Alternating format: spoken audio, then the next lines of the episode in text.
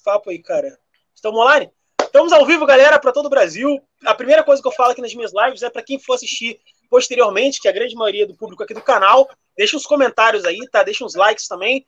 Para começar também, eu vou estar deixando o link aqui na descrição de todo o conteúdo aqui da live, ou seja, canal dos parceiros aí. Não só o canal do Joe Burner Campos More, mas também o canal do Rods Online, que é um canal de rock sensacional. E, obviamente, de principal, né? O link do Catarse, que vai estar aqui na descrição. Eu vou estar jogando nas minhas redes sociais também. Ô, Rodrigo e Gilson, sejam muito bem-vindos aqui ao canal, cara. E hoje vamos falar sobre John Byrne, mano. Obrigado, cara. Obrigado pelo convite, cara. Eu que agradeço. Vamos, falar, vamos, vamos pra cima, vamos falar de John Byrne aí. É. Ô, Rodrigo, acho que uma, uma, uma das coisas para vocês dois aí falar, começar com o Gilson aqui, porque o, eu tava conversando com o Rodrigo aqui anteriormente. Gilson, cara, a gente tá numa época muito boa para falar de John Byrne, né, cara? Saiu aí dois bitelão do Byrne aqui no Brasil, o Omnibus, volume 1 e 2, acho que é um dos melhores trabalhos já feitos na história, assim, né, cara? É, em termos de quadrinhos, né? E também a saga do homem, do homem, do super-homem também, que tá saindo agora também, naqueles encadernadozinhos aí.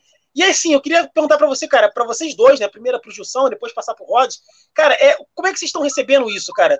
É, tanto na questão do material, né? Obviamente, a gente tem todo o fator nostálgico, o fator de, de, de, conhecimento, né, é, da qualidade do produto, mas também a questão dos formatos, que a gente tem ouvido muitos burburinhos na internet aí, da galera X. Sabe que fã de quadrinho é muito emocionado, né, cara? A galera reclamando com formato X, formato Y, mas eu vejo que no final das contas fica uma. Fica umas críticas muito pasteurizadas, né, cara? Porque você vê que tem gente que reclama do ônibus, que é muito caro, mas também tem gente que reclama do formato do Homem de Aço, que também é formato é, que é muito longo, né, a coleção. E aí, como é que vocês recebem essa parada aí, cara? É, bom, Charles, boa noite para você, para Rodrigão, para quem está nos acompanhando aí, quem vai ver depois. Olha, é, eu vou começar pela, pelo final. É, é, os formatos a gente nunca vai agradar, nunca vai ter agradar a todo mundo, né? Sempre vai ter aquele que, ah, eu prefiro isso, ah, eu prefiro aquilo, ah, isso aqui é muito caro, aquele outro jeito é, é mais barato, é melhor, né? Tem gente que ainda com toda a nostalgia que tem os quadrinhos, ainda, ainda, ainda, queria que voltasse os quadrinhos dos anos 80 lá, os formatinhos, um papel de baixíssima qualidade. Gosto muito, tenho vários aqui comigo, mas acho que isso aqui é coisa que já ficou passado. Não dá mais para se produzir isso hoje em dia, né? Então, infelizmente, nunca vai agradar. E o, legal é que a gente tem John Brown chegando em vários formatos. Tem ônibus, tem edição capa dura, tem edição capa cartonada, tem, então, tem para todos os bolsos. Você não pode comprar um, uma edição ônibus, compra aquela edição que está mais baratinha, mais acessível para o seu preço, né? E com relação ao John Byrne estar tá em evidência, cara, a gente costuma dizer ali no, no, nosso canal que esse é o ano de ressurgimento do, do John Byrne, né? E graças é, a gente, é, modesta parte, a gente fica muito feliz porque teve muito da nossa briga lá. Nós, nós que a gente brinca dizendo que nós somos a, a igreja do John Byrne no Brasil, né? E a gente brigou muito para que essas coisas acontecessem, porque a gente não aceitava que John Byrne não vendia. Ele vendia em todos os outros países do mundo edições esgotadas, reimpressões, mas no Brasil não vendia. Como não vendia? Como não vendia? Por que não vendia? E aí, quando a Panini teve com a gente, a, Panini, a própria Panini confessou que não tinha nenhum estudo comprovando nada, era apenas um achismo. Então, que bom que John Byrne voltou. Voltou primeiro com um formato ônibus sensacional da saga do Quarteto Fantástico, em dois volumes, e foi sucesso. A Panini confirmou pra gente que foi sucesso né? Foi. Veio agora a saga do Superman, vai vir completa do jeito que a gente queria, porque na época da Abril, muito legal, mas teve, além dos recortes que já aconteceram da época, as edições não saíram na sequência que deveriam, tem, edição, tem história que saía depois, outra que saía, era para sair antes, veio depois, e outra que depois veio antes, quer dizer, uma, uma salada. E agora não, agora vai vir tudo na sequência. A gente tem trabalho autoral do John Byrne que está que tá aparecendo aí, é, a Operação Highway está tá em, tá em, em fase de, já de de finalizar lá no Catarse com sucesso tremendo. A Script trouxe aí e foi graças também ao nosso apoio, né? A Script pediu para gente, a gente fazer pesquisa e a gente fez pesquisa no nosso grupo, gente mostrou os resultados. A Script gostou muito quando viu o resultado é, da, da, da, pesquisa sobre John Byrne e aí apostou e deu certo. Veio veio veio a Operação Highways que vai que, que é o primeiro passo para ter outros projetos autorais dele, né? E eu considero o, o fechamento do ano, da excelência do ano, o livro que o Rodrigão lançou aqui. Esse aí, esse bendito livro, É, vou deixar claro, logicamente, Rodrigo falar muito mais dele, mas eu quero, mas eu quero dar da minha alegria, porque é algo inédito, não só no Brasil, como no mundo. O Chris Royal teve com a gente, ele falou bem claro que não existe nada é, especificamente da, da, biografia do John Burney em outros países, não conhece. Então, isso é produto nacional, e isso é desse cara aí, ó, que é uma máquina para produzir. lembro quando a gente começou cara, a conversar. tanta pergunta para vocês hoje aqui que eu vou até passar logo pro Rodrigo falar aí, porque hoje eu vou encher o saco, cara.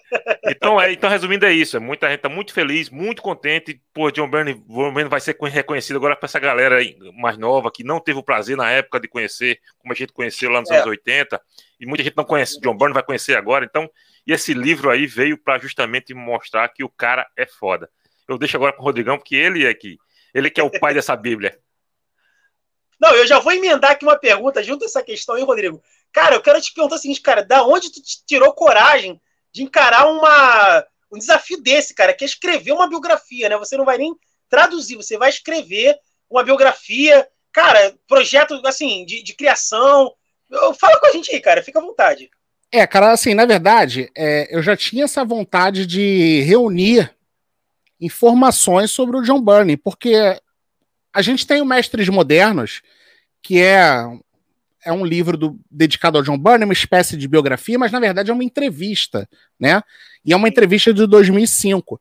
E, cara, ali falta muita informação, né, cara? Ele, ele conta bastante, é, até da vida dele, mas falta muita informação principalmente de obras que a gente queria saber, que ele passa batido, ele não fala quase nada de mulher Hulk, né? Ele passa batido num monte de coisa. E ele não conta, por exemplo, é, por que, que ele saiu do Hulk. Aliás, do Hulk, né, Gilson? Do Hulk ele quase nem fala, né? Por que, que ele. Fala. É, é por que ele fala. saiu do Hulk, essas coisas. Então, é, eu já tinha essa vontade de fazer um, uma coisa assim, porra, em homenagem ao John Byrne, né? Um, um tributo ao John Byrne. E, cara, o que, o que na verdade me deu o, o start, assim, para realmente, cara, vou fazer, vou sentar e vou fazer, foi a conversa que nós tivemos com o Alexandre Morgado, que foi o autor do livro é, Marvel, a trajetória da Casa das Ideias no Brasil. Isso. E aí ele contando como é que ele fez as pesquisas e tal. E aí ele falou, cara, fiz não sei o que, catarse e tal, e a gente conversando. E aí eu falei, cara, vou fazer, eu vou eu vou começar a fazer pesquisas, vou, vou ver as entrevistas do cara, vou cavucar aí, vou começar a reunir esse material, vamos ver o que acontece. E aí fiquei aí, cara, quatro meses aí só pesquisando, entrando naquele fórum dele que é um ali é um, para você conseguir pesquisar uma coisa ali, cara, é uma dificuldade. E eles ele eu não sei, eu não sei o, o porquê. Eu não sei de onde surgiu isso, mas existe um bloqueio para nós é, latino-americanas, pra gente, a gente não consegue se logar no. Eu não, eu não conseguia me logar para fazer perguntas para ele. É mesmo, e, cara? É, cara. E, e, assim, aí, assim, foi complicado. O que facilitou bastante a nossa vida aí foi o contato com o Chris Ryle, né? Que é o agente dele, né? Que foi assim, por acaso, a gente não sabia. E aí eu acabei descobrindo que, que o Chris era o agente dele. E aí, logo na sequência, o Mário Luiz Barroso falou pra gente: ah, ó, a gente do eu tô em contato com a gente dele por causa de Operação Highways tal. Que, numa, numa, conversa, numa conversa de Facebook num grupo internacional, lembra, Rodrigão? É. Ele, ele é, é, não me lembro se foi Juninho, quem foi que fez a, um questionamento lá, e ele respondeu, né? Ele respondeu. Não, na verdade, eu, na verdade, alguém falou assim: ah, vocês deveriam perguntar pro Chris Royal. Isso. E ele comentou, é? aí ele foi, ele comentou lá. Aí ele postagem. foi e comentou. Aí eu falei, porra, vou... aí o, o Mário falou pro Gilson que o Chris era o agente do John Burney. Isso. Aí eu comecei, aí, cara, a mandar. Isso. Aí eu comecei a mandar e-mail para. Aí eu falei com ele pelo Facebook, conversa, ele falou, cara, é. manda um e-mail para mim. Aí eu comecei a mandar. Cara, a gente começou a trocar e-mail, cara. Desse jeito. Eu comecei a fazer um monte de perguntas para ele até o dia que eu falei, cara, você aceitaria fazer um bate-papo com a gente? Aí ele falou: olha, depende do tempo que vocês quiserem fazer. Eu falei, cara, que você puder fazer aí, 20 minutos tá legal. Ah. Aí ele, não, beleza. Aí a gente foi, marcou a data e funcionou, cara. Aí o Mário até participou com a gente também, e ele combinou 20 minutos, acabou fazendo 35, foi legal demais, cara. Como diz o Gilson, foi legal é, demais. E aí ele acabou passando bastante informação. Ele deu um depoimento também para o livro, ele me mandou um, um texto exclusivo para colocar no livro, falando da relação dele com John Byrne, né? Como é que foi o, o, os tempos que, os 15 anos que eles trabalharam juntos na, na IDW, né? E na, na, própria, na própria entrevista ele fala que o, o, Juninho até pergunta para ele se o John Burney realmente é essa pessoa aí que tem essa fama aí de ser um cara chato e tal. Ele, cara, o John Burney sempre foi um doce comigo, é porque às vezes as, as pessoas pegam uma situação, pegam uma coisa fora de contexto e aí já taxa o cara daquilo ali, né? Às vezes o cara vai numa é, convenção. O... Aí o cara tá lá, sei lá, oito horas na convenção, atendendo sujeito, todo mundo. Aí, em um momento que o cara quer ir no banheiro, o cara, porra, aí, o cara, a hora que agora chegou a minha vez, o cara não quer me atender, não sei o quê, aí já sai espalhando, e aí a fama do cara foi. E ele sempre foi um cara difícil, né? A gente sabe, não é à toa que o nome do livro é O Gênio Indomável, né, cara? É, o Bunny, ele sempre foi um cara com muita, muita personalidade. Eu lembro que ele deu uma declaração uns tempos atrás aí, meio controversa, e aí a galera, e assim, bom, a gente sabe que a internet hoje em dia ela é muito boa para algumas coisas, mas ela também deu palco para muita gente retardada, né? Aqui é, eu não vou, não vou poupar palavras. E tem uns grupos aí, eu faço parte de muito grupo na internet, cara, de quadrinho, um grupo, enfim, das mais diferentes vertentes possíveis.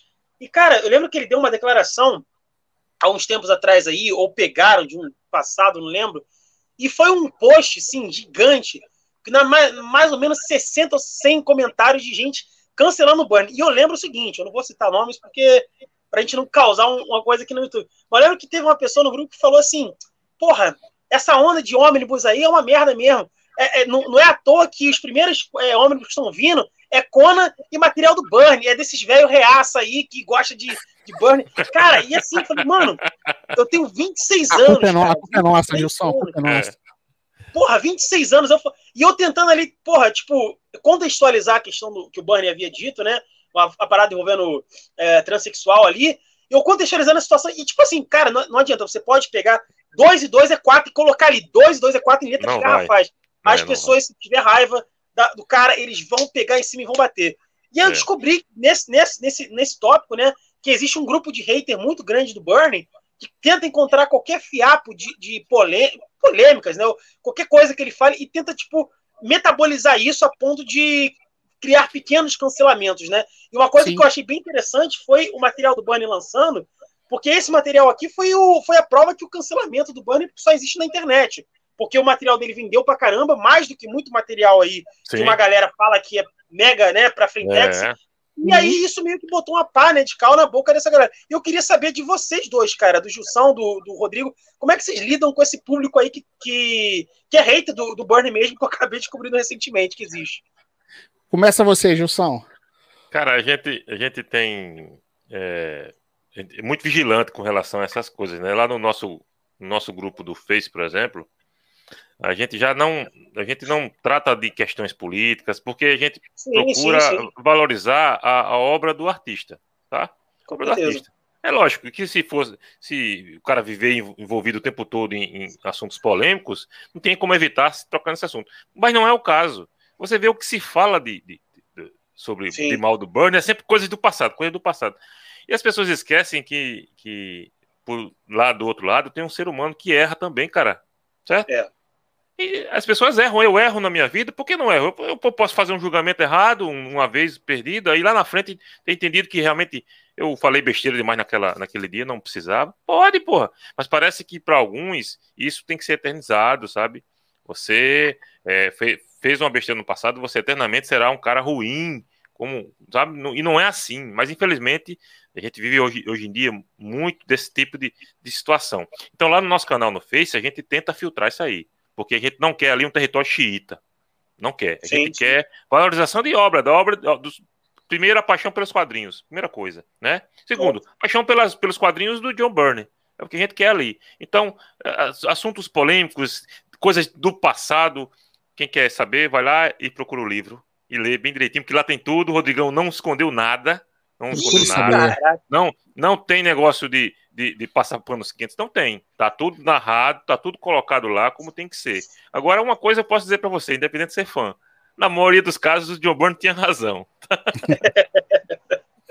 e uma coisa, ó, e uma coisa que é importante, uma coisa que é importante falar, cara, é que isso aí que o Gilson falou, tá tudo aqui narrado, né? é, é uma narrativa em ordem cronológica, desde o nascimento dele até X-Men Elsewhere, que é o trabalho Uau. independente que ele tem feito aí no, no site dele, e inclusive as polêmicas. Só que eu não estou dando minha opinião, eu estou narrando os fatos, né? Então, ah, o Barney brigou com o D-Shooter, tá aqui. Só que eu não estou tomando partido. Você, você decide se está certo ou se ele está errado. Eu estou narrando baseado baseado, não, não fui testemunho ocular, então estou narrando baseado em entrevistas, em depoimentos. Óbvio, óbvio majoritariamente do John Byrne, né? Não fiquei pegando, procurando uma entrevista do Jim Shooter para saber o que ele falou do John Byrne, até porque o livro é do John Byrne. Então, é a visão como se fosse a visão do John Byrne, né? Óbvio, tem tem algumas visões aí de outras pessoas ligadas a ele, até tem. Mas é importante esclarecer que não não estou emitindo opinião. Ah, nessa questão mesmo que você mencionou, é, que ele fez os comentários lá é, sobre o caso da, da, modelo lá transexual, né, da atriz, né, é, tá no livro, mas eu não estou dizendo que ele está certo ou ele está errado no comentário dele. Eu falei, eu coloquei lá o que ele falou, que foi falado depois, né, que depois ele até mudou de opinião, que ele deu outra declaração é depois. Né? É, exatamente. Então, e você perguntou também em relação aos haters, cara. Tem, inclusive, tem gente que não gosta da gente por causa do John Byrne. O cara nem é. conhece a gente, mas o cara não gosta da gente por causa do John Byrne. Tem, tem. E a galera de isso, YouTube também? Que isso é fato, tem. notório, cara. É notório, assim. É. Os caras não conseguem nem disfarçar. Não. Só pelo fato da gente é, gostar, é. seguir, ser fã do, do, John Byrne, isso aí incomoda. Chega a ser ridículo, cara, mas isso acontece. O que vocês falaram aí, eu, eu, vejo porque, assim, por exemplo, você falou uma coisa muito bacana aí, eu achei uma coisa até mais interessante para o livro, que é o fato de você narrar fatos, né, sem uma emissão de opinião. Eu vejo que, por exemplo, tem aí o caso do Brasil aqui, por exemplo, o Luciano Cunha, né, que tem um quadrinho lá do, do, do Doutrinador, aquele, aquele quadrinho que é um pouco mais politizado, que também você tem ali uma grande parte da, da galera que, que odeia qualquer pessoa que pelo menos fala, não, olha, eu não estou dizendo que o quadrinho dele é genial, mas é um quadrinho nacional que tem um certo sucesso. Não estou dizendo uhum. que, que o, a, o autor do, do, quadrinho, né, no caso o Luciano, o Luciano Cunha, ele tenha total razão nas opiniões que ele emite sobre é, política ou coisa do tipo. Mas estou dizendo que o quadrinho que ele faz, porra, tá levando o, o nome quadrinho do Brasil a outros patamares. E, e se, você, se você sequer tentar é, é, é justificar isso, no caso, nem, tipo, não tô nem. Você não tem, precisa nem defender o autor, somente a obra, a galera te trucida, fala, não, como assim? Tu é, é. nazista e não sei o que lá. E isso é uma coisa que, que não entra na minha cabeça, cara, porque são artistas, eles fazem obras, a gente consome isso aí, né, de todas as formas, e galera, tem muita gente que fala que defende a cena do quadrinho e tal, e como é que acontece isso, né? Você defende a cena do quadrinho, mas ao mesmo tempo você quer cancelar alguns autores, isso é uma parada muito complicada, né, Rodrigo e Gilson? Cara, e, e, e você falou um, um outro lance também, cara, assim, bem interessante, que você falou que você tentou defender, mas os caras já estavam te atacando, né, cara? É, é, é, mais ou menos o que a gente passa, cara. Às vezes os caras boicotam simplesmente porque nós somos fãs da obra do John Byrne. Então os caras já boicotam por causa disso. O cara não quer saber. É, não quer saber a sua opinião, o cara não, não te conhece, mas o cara já boicota justamente por causa disso. Ah, você é fã, então não. Não adianta, não vou conversar. Tá tudo muito polarizado, cara. E se a gente for reparar também, muita gente fala, ah, o John Byrne é, é assim, eu não, não vou entrar em política, mas muita gente fala, ah, John Byrne é de direita, de esquerda, não sei o quê. Cara, mas o, o John Byrne, apesar das opiniões dele, sempre foi um cara, assim, dentro da obra dele, sempre foi um cara, principalmente nos anos 80, sempre foi um cara visionário, sempre foi um cara que, por onde ele botou a mão, fez sucesso, né?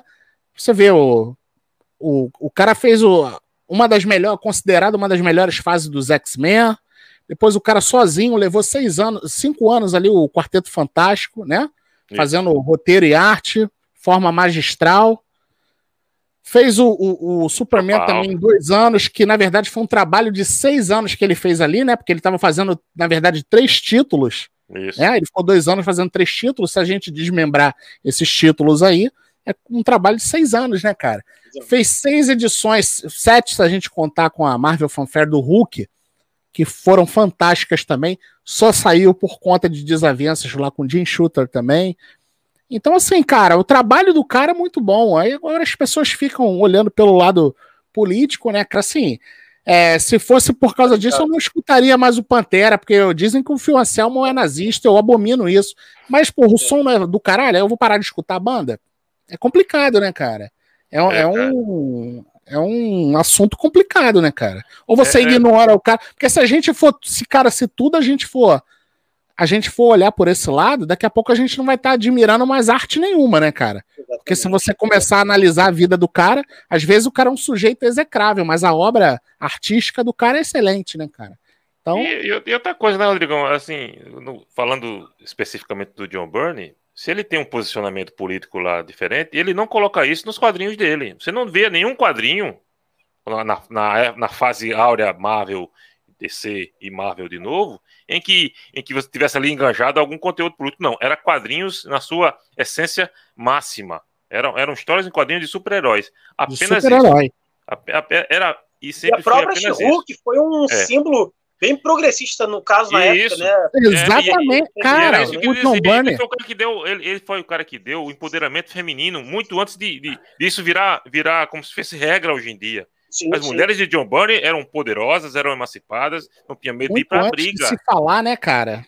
Era o protagonista. E outra, cara, ele, ele, ele, ele criou um personagem. É, ele criou um personagem homossexual que ele não podia falar abertamente Isso. que era homossexual, porque se a gente parar para lembrar, ele estava em 1983. Exatamente. Então ele não tinha como falar isso. Seria hoje, um hoje, não, hoje as pessoas até querem que, que coloque personagens homossexuais, diversidade e tal, legal. Mas ele, naquela época, ele já fez isso sem levantar bandeira, né? E ele fez de uma forma porque ele não podia fazer abertamente, porque naquela época a repressão era muito maior, é, né? É. A indústria o cara já fez, e ele hoje é acusado de ser conservador, não sei o que, e o cara fez na, naquela época de uma forma sem levantar bandeira, sem fazer de forma natural, né, Rodrigo? De forma é natural, hoje, exatamente. Uma, uma, imposição, às vezes, das próprias editoras. Isso. Olha, esse quadrinho tem que abordar esse, esse, esse tema para poder, né, tipo, construir, construir algum tipo de material. Mas aqui, indo para o próprio é, conteúdo mesmo, queria perguntar para o Gilson e para o Rodrigo, vocês tiver, chegaram a ter algum tipo de contato, mesmo que bem distante, com o, o Burnie, algum feedback, algum, qualquer coisa assim, um sinal de cara, fumaça do Burnie para vocês. Gostaríamos, gostaríamos muito, cara, mas é, assim, ele, ele, ele, vai, ele fez 71 anos, né? Sim. É, só que. Esse mês, esse mês, dia 6. É, dia 6, agora ele fez. Ele fez 71 anos, só que assim, cara, ele tá inacessível, ele não faz mais commission, ele não faz mais sketch. Eu cheguei a pedir um autógrafo digital pro Chris. Falei, cara, quanto que é? Fala aí que eu, um autógrafo, só para ele botar meu nome lá para eu botar no livro. Ele falou, cara, ele não faz mais, ele não quer fazer. Meu pai. Ele, tanto que ele, tanto que o pessoal da, da Script, se você for assistir a live com eles, eles falam, o Diego fala que ele nem o bookplate ele não quis assinar, porque ele fala, cara, se eu assinar para o Brasil, vou ter que vou assinar para o Japão, vou ter que assinar para a Europa e eu não quero. Eu não quero. É. Ele não quer, já tá de saco cheio. Ele, ele desde 2014 isso está no livro também, desde 2014 ele fala que ele encheu o saco de desenhar quadrinhos, que ele está desenhando o X-Men Elsewhere, mas que é uma coisa dele. Diversão, ele não tem, diversão. Né? Por diversão e não tem ninguém controlando ele, não tem ninguém ali, não tem editor falando, olha, você tem que fazer isso, isso não pode. Ele faz o que ele quer. Né? Os personagens são da Marvel, aquilo não pode ser comercializado, mas ele faz o que ele quer. Mas ele, em 2014, tem uma postagem que, inclusive, eu coloquei na íntegra no livro, que ele fala que ele está de saco cheio, que ele não quer, que ele fala, ah, pode ser que isso mude, mas. E foi uma coisa que o Chris falou pra gente. O Gilson até perguntou para ele, ah, ele está aposentado? E o Chris falou, não, ele não está aposentado. Então, tipo, de repente, ano que vem, ele fala, olha, vou querer fazer quadrinhos aí pra. A, a IDW não, que o Chris saiu da IDW, mas o, o Chris tá com uma editora nova. Eu vou querer, vamos fazer aqui alguma coisa. E pode ser que ele vá lá e faça. Entendeu? É, acho, acho improvável a Marvel e a e a DC Comics contratar ele para alguma coisa. Mas o, o Gilson foi bem, bem assertivo lá. Está aposentado? O Chris falou, não, está aposentado. Então, assim, a, a gente até, porra, queria um videozinho dele, uma foto, de repente, né? E, cara, mas assim, ele é realmente é complicado de chegar nele, é inacessível. E o mais próximo que a gente conseguiu chegar foi através do Chris, né, cara, que respondeu muitas coisas em relação a ele. Né, mas, infelizmente, ele não. Eu fiquei curioso quando você falou sobre a questão da América Latina, do site. Eu fiquei curioso em pensar assim, pô, qual seria a reação do Bernie em saber que um, uma biografia dele com essa qualidade. Ele já sabe. já ele já sabe. Já, já sabe. É, tá vindo do Brasil, né? Ou seja, é, o extremo da América Latina, né? E isso, isso ficou na minha cabeça, sabe, Justo? Assim, eu fiquei, pô, como é que, como é que, como é que seria a reação do Bernie em saber que, tipo, uma biografia dele com essa qualidade, essa dedicação, né? Tá vindo justamente do Brasil, que é um país da América Latina aí que Ele sabe e vai receber. É, ó, vou dizer eu, eu não sei qual é a reação dele, mas a nossa. Que... Fala aí, Gilson, fala aí. Eu não sei qual vai ser a reação dele, né? Ele já sabe o Chris, que o Rodrigão, Rodrigão conversa direto com, com, com o Chris e, e o Chris já passou essas informações para o Burn. Eu não sei qual vai ser a reação que o Rodrigão vai mandar o livro para ele. A reação dele eu não sei, mas a nossa vai ser de alegria se a gente chegar com a foto do, do John Bunn segurando o livro. Aí vai ser gol do Brasil, seleção brasileira ganhando a Copa. É mesmo. Vai mesmo. Mas, o, mas você já havia trabalhado alguma vez com algum outro projeto, Rodrigo, na área editorial? É a primeira vez? Nada, cara, nada. E nem pretendo fazer outro, cara. É mesmo, cara. Cara, isso aqui é uma coisa de fã para outros fãs mas você pode estar certeza, cara, que o negócio está caprichado, tá bem feito. Pô, eu, eu li, reli 500 mil vezes, voltei, mudei texto. É, obviamente, eu contratei uma pessoa para poder é, servir Exato. como editora, né? Para poder, é, não só fazer a revisão ortográfica, mas também para ser uma editora, para ver, olha, isso aqui não está encaixando bem, vamos mudar essa frase e tal, muda aqui, essa frase joga para o final, essa joga para frente. É, então, assim, tem um profissional envolvido, tem uma profissional envolvido, mas é, até o João perguntou pra gente semana passada se, se fui eu mesmo que escrevi ou se é um ghostwriter, é, ghostwriter, né? Aí eu falei, não, cara, fui eu, meu texto é meu. O texto é todo meu, mas assim, não. É, isso aqui é o meu tributo pro John Byrne, cara, entendeu? Mas não, não tem intenção de. de pô, o, quem foi o. Esqueci o nome dele, Gilson. Ele falou assim: Ah, você não vai fazer o do George Pérez agora? Eu falei, não, cara, não vou. ah, eu vou dizer um negócio pra você, viu, Charles? Quando a gente começou a, a, a ouvir o Rodrigão falando sobre o livro, né? Que legal seria, sei o quê. Eu imaginava que seria algo para ah, ano que vem, 2022, 2023. Mas o Rodrigão começou, ele é uma máquina, cara. É uma máquina, ele não parava. Ele, toda hora chegava pra gente informação, olha, tá aqui, fiz um capítulo, olha aqui esse capítulo, pá, fiz esse outro capítulo, tá o quê? Cara, ele não parava, velho. Não parava, impressionante. Então, assim, o negócio saiu muito, principalmente pela, pela, pela emoção de fã de, de, de Rodrigo. Então, quando ele fala que esse é um livro de, feito de fã para fã, pode ter certeza que é mesmo. Quem é fã de quadrinhos, quem é fã de John Byrne, vai adorar demais o livro, porque o livro tá ali, aquela, aquela emoção narrada ali, tá, tá, tá impressa ali, porque o Rodrigo tentou não, não deixou passar nada. Tudo que tinha relevância, seja boa, seja ruim, tá ali dentro. Tá ali dentro, tá narrado na sequência como tem que ser, sabe? Você compreende os caminhos que, que o Burn percorreu, por que foi para cá, por que foi para lá, por que voltou, tá? Porque fez isso, porque fez aquilo. Então, tá muito legal. Então, quem é fã de quadrinhos, cara, não perde. Não perde. É, mas eu, o Rodrigo, ele é um cara que, assim, como eu falei no início aqui do papo, antes da live, do canal do Rods dele, tu vê que ele tem muito, muito rock, né, vídeo, né, velho? Muito rock, né? Muito rock. Ele, ele tem muito vídeo fazendo resenha de biografia, né? Então, tipo assim, tu vê que ele. Você, eu tô dando aqui um elogio mesmo, cara, de, de fã de longa data, é o seguinte: o cara fazia vídeos de quase documentários baseados em biografias. O que você tem uma noção de que ele lia com afinco os livros, né? Então, assim, é. é. acredito que essa, essa, essa prática, né, Rodrigo, de você ler bastante e, e ter um, uma interpretação muito boa dos textos, tem te ajudar de alguma forma a escrever com essa tão voraz. Sim, cara, é uma, é uma coisa que eu gosto muito, é, é, é biografias, né? E eu, os meus vídeos, cara, sempre foram baseados. É, e eu, eu sempre procuro falar isso no, no início dos vídeos. Você que, que acompanha, sim, sim. Você, você deve lembrar que eu sempre falo: olha, é baseado na biografia do cara, e muitas vezes, às vezes eu tô falando só de um capítulo específico, tal, ou de um caso específico, eu falo, olha, tá no capítulo tal, porque se a pessoa tiver lá e quiser ir lá confrontar, vai estar tá lá, eu não tô inventando nada. Então, Sim. eu sempre falo, é óbvio, eu conto do meu jeito, né? Mas é tudo baseado no que está no que tá na biografia. Então, é, realmente é uma coisa que eu gosto bastante, que é essa questão das biografias, de, de ler as biografias. É isso que eu isso que eu tava dizendo assim que eu, na minha opinião assim, de ocular, que eu dou uma certa atribuição na rapidez do texto, porque acho que uma pessoa que consegue pegar um livro, né, e você fazer um entretenimento em cima daquele livro, que os vídeos que você fazia não deixava de ser vídeos de entretenimento, é, é, muito, é, uma, é uma coisa muito específica, né? Você conseguir criar um texto em cima do texto, você conseguir falar. Isso te ajudou, cara, na, na coisa de produção do, Sim, do é. Sim, acabou, acabou ajudando de certa forma. E, e, um, e um detalhe curioso, cara, é muitas coisas dos vídeos que eu faço lá no Rods Online, é óbvio, eu, eu, eu destaco, é, eu faço assim, eu não faço um roteiro, mas eu faço tipo tópicos, né? Das informações que eu quero passar durante o vídeo. E eu vou improvisando, é óbvio. Eu leio, antes de eu gravar, eu releio sobre o assunto que eu quero que eu quero abordar. Então, se é um capítulo, eu vou lá e releio aquele capítulo.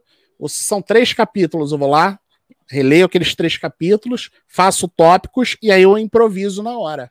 Então tenho essa facilidade também. Bacaníssimo, cara. E tu aqui do Rio, né, cara? Você frequentou muitos pontos de rock aqui no Rio. Quais pontos você curte, mais curtiu aqui no, na cidade aqui, cara? Cara, eu, eu, eu fiquei muito feliz com a notícia agora de que o Calabouço vai reabrir, que o Calabouço é minha segunda casa, né? Então, assim, Calabouço é um, é um bar que eu frequento, frequentava bastante, ele tá fechado aí desde o início da pandemia, mas vai retornar, ou, já fizeram a postagem lá. Assim, o Heavy Dutch já fui bastante também, mas com, com menos frequência, eu gosto mais do calabouço. E, óbvio, sempre que tem um show legal no circo, tô sempre lá também. No circo, nos outros espaços aí, no Odisseia, né? Eu tô sempre por ali também, cara. Mas, assim, o calabouço é um. Quando, quando tem um, uma coisa interessante lá, tô sempre lá, cara. É bem fácil me encontrar lá. Muito bacana. E o, assim, uma coisa também que eu fiquei muito pensando, cara, é sobre a questão do Jack Kirby é, a relação do Jack Kirby com o John Byrne e a humildade que o cara tem. Porque, por exemplo, você pega ali os primeiros quadrinhos do Kirby nos Quarteto Fantástico, no próprio Capitão América também, os traços do Byrne, ele tem uma coisa que, não sei se vocês vão concordar comigo, tem uma certa semelhança muito forte com os traços do Kirby, mas ele tem uma certa originalidade, ele consegue fazer uma originalidade em cima daquilo que o Kirby fez. É uma coisa que você, olhando de longe, você fala, pô, isso me lembra muito Kirby, mas tem alguma coisa ali que eu não sei identificar, que eu não sei é, é, sintetizar, né? Que é diferente do que o Kirby fez. Ele tem um Kirby no meio, mas tem uma identidade em cima, né? É, é, e o John Byrne ele já foi, obviamente, né, várias vezes atribuído como o herdeiro, ou seja, o, o, o, continua, o continuador né, do, do, do Kirby, e ele sempre Kirby, né? negou isso, né? Ó, o Gilson vai poder até falar melhor sobre isso aí. Eu, eu vou só, só dar um pitaco aqui. Eu acredito que ele estava ele estava colocando o estilo dele ali, mas eu acho que era até uma exigência, né, ô Gilson, dele fazer uma coisa semelhante ao Jack Kirby, tentar emular, e o Joey Sinnott também ajudava ali no, na arte final, não era, não era isso, Gilson? Sim, sim, isso mesmo. Cara, o que eu, o que eu posso dizer é o seguinte, John Byrne é herdeiro direto de Jack Kirby. E nenhum outro artista homenageou mais o, o rei Kirby do que o mestre John Byrne.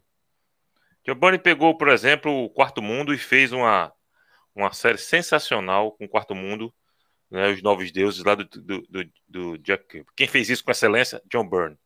John Byrne pegou um, um personagem do Jack Kirby, esquecido até um bom tempo, o Omak, e fez uma minissérie sensacional, que está entre os melhores trabalhos do John Byrne. Isso no início dos anos 90, lá, 1992, 91.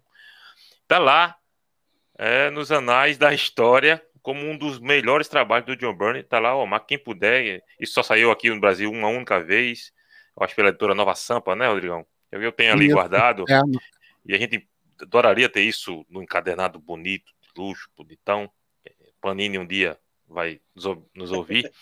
Mas é um trabalho sensacional e foi, e foi John Byrne quem, quem fez isso. Giovanni pegou o Quarteto Fantástico, que é a primeira grupo de heróis, a primeira família da Marvel, criada em 1962, e que com a saída do Jack Kirby no final dos anos 60, em 1970, quando ele sai da Marvel e vai para DC, o, o Quarteto Fantástico entra num, numa, numa, num declínio muito grande, mesmo tendo uma fase com o John Buscema desenhando, mas não é o, não tem o mesmo brilho que tinha nos anos 60 com o Kirby.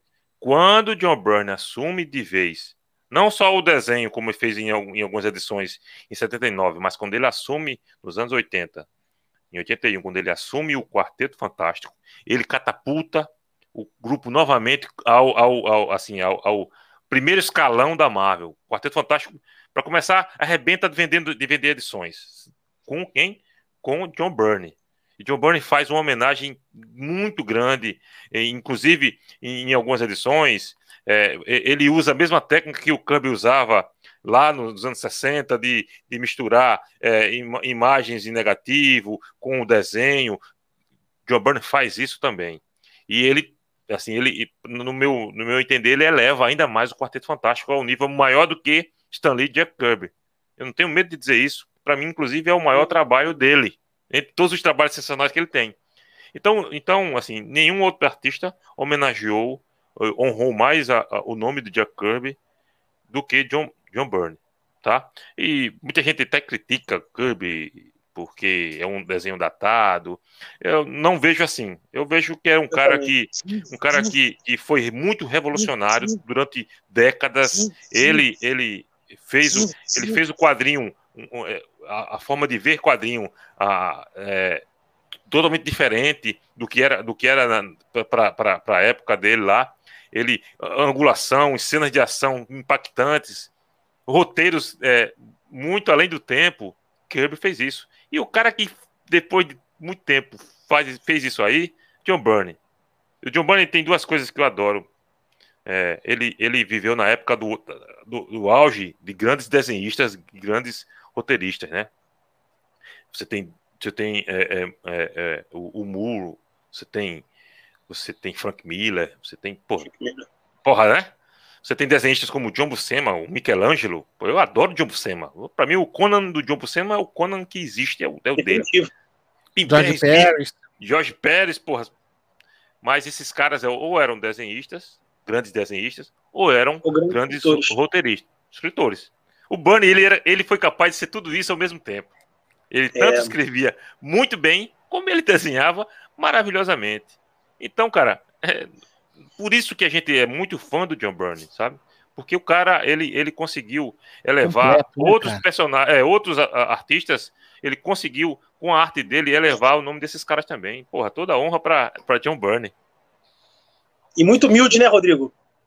E, e, e, um detalhe, né, cara? Um cara pouco reconhecido pela geração. Pela geração mais nova, né, cara? É. Sim. É. Não, um pouco reconhecido, cara. E eu vejo assim é, o, o Gilson aí citou brilhantemente aí, é um, um tópico que também é muito recorrente nos grupos atuais de quadrinho, que é esse termo datado, né, cara? Que eu tenho um problema muito sério com datado, porque, assim, na, na história, né, quando a gente vai estudar história, fazer um curso de história, a gente tem algumas coisas datadas, a gente não é que é necessariamente negativo a gente atribuir um termo datado, mas nunca é um termo muito bom. Por exemplo, ah, a música tal é datada, o, Woodstock, né, o movimento hippie, é um movimento datado, e vários outros elementos aí da, da sociedade. E quando a gente pega um desenho, um desenho, uma história, a gente fala que aquilo é datado, a gente simplesmente está falando que a história é datada.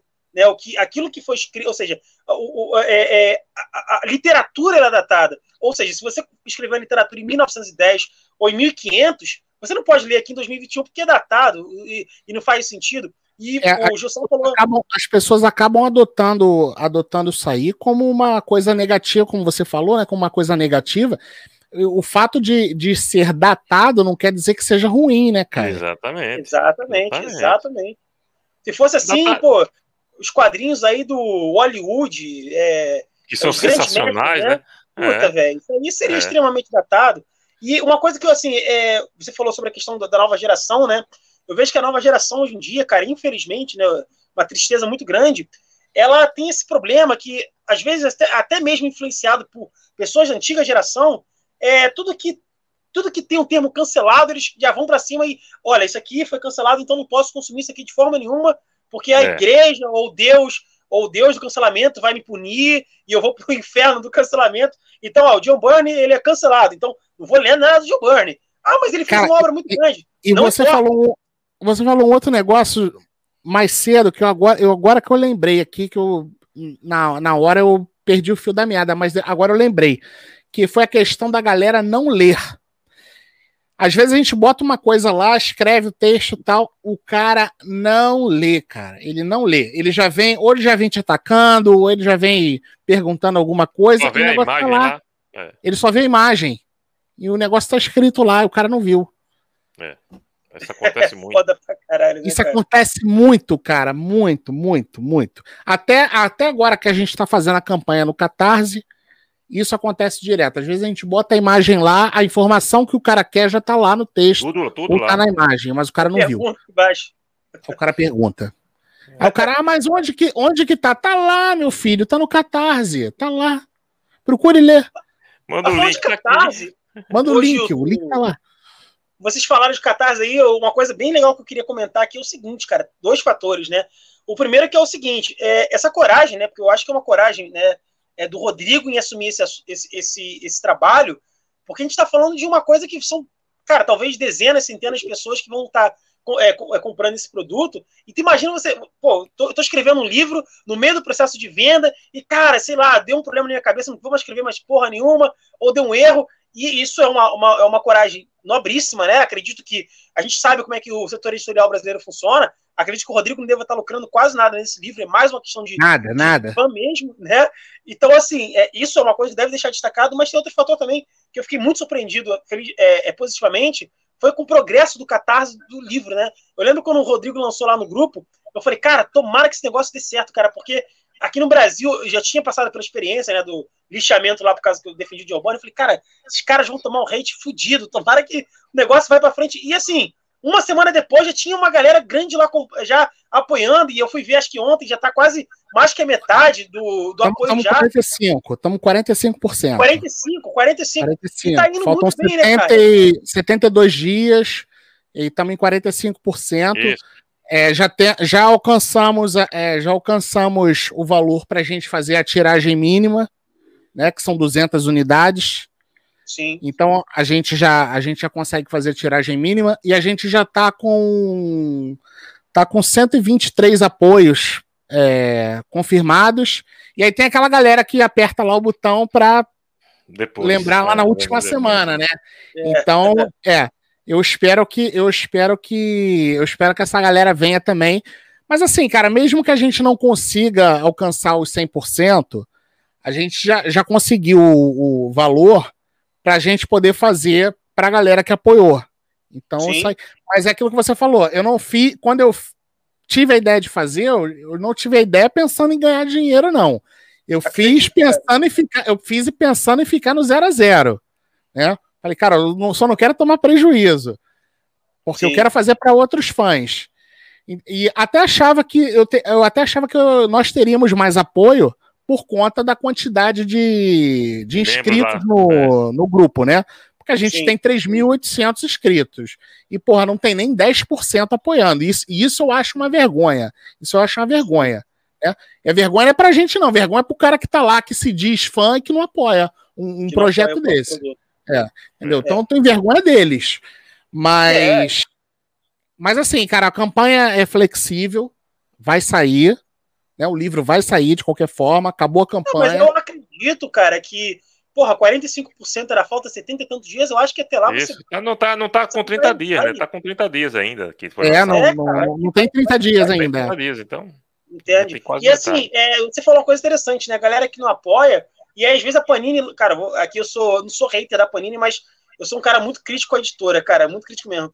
E a Panini, às vezes, lança umas tranqueiras, cara, uns, uns quadrinhos ruins que só o diabo, Sim. por 100 reais, e nego apoia e compra lá. Exatamente. Por exemplo, esse, o Sandman, cara, o Sandman que saiu agora aí, aquele volumezinho capa cartonada, mequetrefe, tipo, nesse formatinho assim, 90 uhum. pila aquela porra e nem. É o, volume, no, volume 9, né? O volume 9, né? Volume 9. Exatamente, volume 9. cara.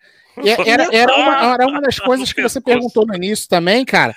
a, a, eu, eu, o que eu vejo é que tem muita gente, e eu ouso dizer que a maioria das pessoas, obviamente não são todas as pessoas, mas a maioria, o cara só quer reclamar. Se sai o ônibus, o cara reclama que ele queria é. cartonado. Aí saiu o Superman cartonado, o cara reclama ah, que é ruim, que o papel é uma merda, que não é. sei o quê. O que o cara quer então, cara? Aí reclama do preço. Aí reclama... E, agora que eu, e agora que eu tô lidando com gráfica direto, que eu tô vendo que é, é caro pra cacete, cara. É, é caro cara, é pra caro. cacete. Troço é caro então, assim, cara, tem muita gente que reclama. Aí você vê, o, é o que você falou. Um negócio fininho, o cara vai lá dar 100 reais. Porra, o livro, cara, tá no Catarse por 69, com frete parcela, incluso. Ainda o cara não apoia. e o cara não apoia. Vezes, né? Você não, pode é, parcelar em três vezes que o cara não, não ainda, ainda, tem os pacotes com brinde, né, cara? Com a camisa bonita pra um caralho. É, banho, poxa, fodástico, né, cara? Aquilo ali.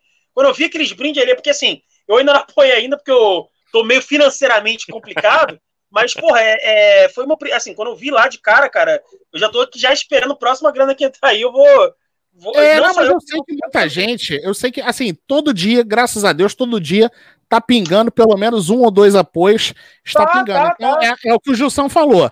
É, a gente vai chegar no, no final, se não bater a, a, meta, eu acho que a gente vai chegar, de repente, a uns 75%, acredito eu, né? Uns 75%, acho que a gente consegue, então a gente vai conseguir o valor aí, vai ficar zerado aí, vai ficar tranquilo. É, e aí você até falou dos brindes, aí foi bom você ter falado, ó. Esse aqui, deixa eu afastar um pouquinho aqui, ó. Esse aqui é uma, é uma réplica de uma arte original. Tá conseguindo me ouvir aí, cara? Estão conseguindo me ouvir? Sim, É, uma, é uma réplica de uma arte original do John Byrne. É, só que ela vai ficar. Isso aqui é só, uma, é só um demonstrativo, né?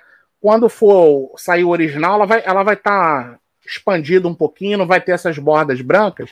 Sim, é uma réplica da arte original do Burnie. Então, Cara, você repara aqui embaixo, ó, vai, ter, vai vir com o autógrafo dele, com a réplica do autógrafo dele, do Stan Lee, tá vendo? Do, ó, do Jim Shooter, do Stan Lee e do, boa, e do Claremont. Sim, a impressão vai ser classe A, cara. Vocês podem então, esperar que tá, os arquivos estão em alta resolução. inclusive as imagens do, Muita gente perguntou também, já vou falar em relação às imagens que estão no livro. Se a gente conseguir bater essa meta aí de 100% e bater a meta estendida que eu estabeleci, que é 105% e 110%, todos os apoios, todos, você pode fazer o apoio só do livro. Se bater a meta estendida, todos vão ganhar esse pôster aqui, ó. Olha. Caralho, velho. Na época da Shelton Comics, meu amigo. Foda, Esse mano. é dos anos 70, velho. É isso Muito aí. Bom. Rapaz do céu, que coisa mais é foda, a capa, Que é a capa de Doomsday é, Number One, number, edição número 6. Número 6. Então todos vão ganhar. e se cara. bater 110%, todos vão ganhar, além desse do Doomsday, todos vão ganhar essa réplica aqui do original do Quarteto Fantástico 275, tá vendo? Muito aqui, foda, cara. Tá vendo? Tem as anotações pegaram, ali embaixo. Eles pegaram a arte com uma alta resolução mesmo, né, cara? Com resolução, Sim, alta resolução, cara. Alta resolução, cara. Vai estar tá lá aí, as anotações, aí, tudo que tem direito vai estar tá lá na, na, na, É, conforme eu te falei, cara, ela. Esse aqui, você tá vendo esse pôster aqui, mas o, o, que, o que vai sair, assim, se bater a meta, né? Porque senão eu não vou ter dinheiro para fazer. Mas se, é. bater a, se bater a meta estendida, a versão final desses aqui ela vai ser em 30 por 45, vai ser um pouquinho maior que essa aqui e não vai ter as bordas brancas. Ele vai estar tá todo cobertinho, vai estar tá tudo na. Pois para botar numa tudo... moldura, puta merda, vai, hein, cara. Perfeito, é perfeito. é perfeito para uma moldura, cara. E aí, agora sim. Em, em relação a, rapidinho, só, só falar aqui em relação à arte do. As artes que estão no, no livro, que muita gente já me perguntou também. Sim, é, é, eu, eu tentei assim estou contextualizando com o que está sendo falado. Então, por exemplo, no capítulo dos X-Men, é óbvio, eu coloquei muitas artes dos X-Men, mas eu procurei pegar justamente essas artes aqui, tipo as artes, a réplica das artes originais, entendeu? Sim. Então não tem praticamente nada de commission nem de sketch. Sim. Tem sketch, Commission acho que não tem não, né, Gilson? Acho que não, não tem commission não. não. Tem, tem, alguns sketches apenas. Mas sketch tem alguma é, coisa, é, pouca coisa, mas tem muita arte nesse tem estilo. Capa, massa. Tem muita arte Tem muita, é, é, muita capa, muita página original, lá com os autógrafos dele, com as marcações. Isso tem muito. Eu procurei seja, botar justamente uma coisa diferente. Oi? Ilustração não vai faltar no livro. Não, não tem bastante, tem bastante. Todo capítulo tem contextualizando com o que está sendo falado. Inclusive da, dos trabalhos mais obscuros dele, tem as ilustrações lá também. E eu procurei usar, assim, o que eu encontrei de arte original em é, com as marcações lá, com os autógrafos dele, o, as coisas lá, as anotações dele, que estava em alta resolução, eu procurei usar. Entendeu? Eu preferi até do que botar uma capa simples, né? Sim. Em vez de botar só uma capa assim numa edição Superman, eu procurei botar uma, uma réplica da capa original lá, do, do desenho original, da arte original dele fazendo a capa. Agora, eu Rodrigo. mais legal dessa forma. Rodrigo Gilson, eu vou falar uma parada aqui. Vocês têm total autonomia para falar o que eu vou perguntar, porque vocês estão fazendo um puta de um livro, estão trabalhando num setor editorial, mas vocês não são uma editora, então vocês podem falar. Olha, rolou um tempo atrás aí uma lenda, né? Uma lenda na internet aí, que uma certa editora brasileira tinha uma certa, uma certa um problema ali com, com as obras do Burnie, que eu totalmente assino embaixo, né? É uma coisa aí que há muito tempo que a gente já vem batendo no martelo aí, né? É, em trazer material do Burnie. Acho que eles só lançaram o mesmo material do Burnie aí, do X-Men, por causa dos filmes que saiu aí, fez um puta sucesso.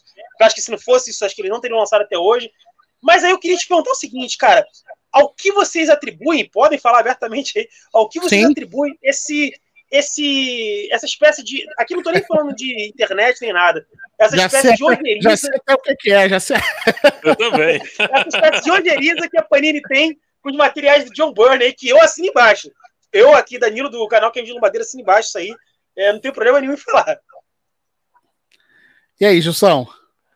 Bom, vai lá, vai lá, fala aí, Rodrigão.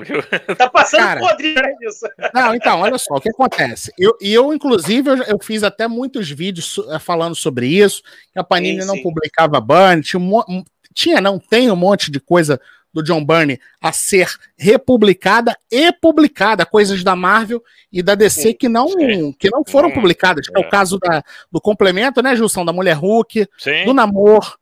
A fase é, dele a é Tigran, a o próprio Mac também, né?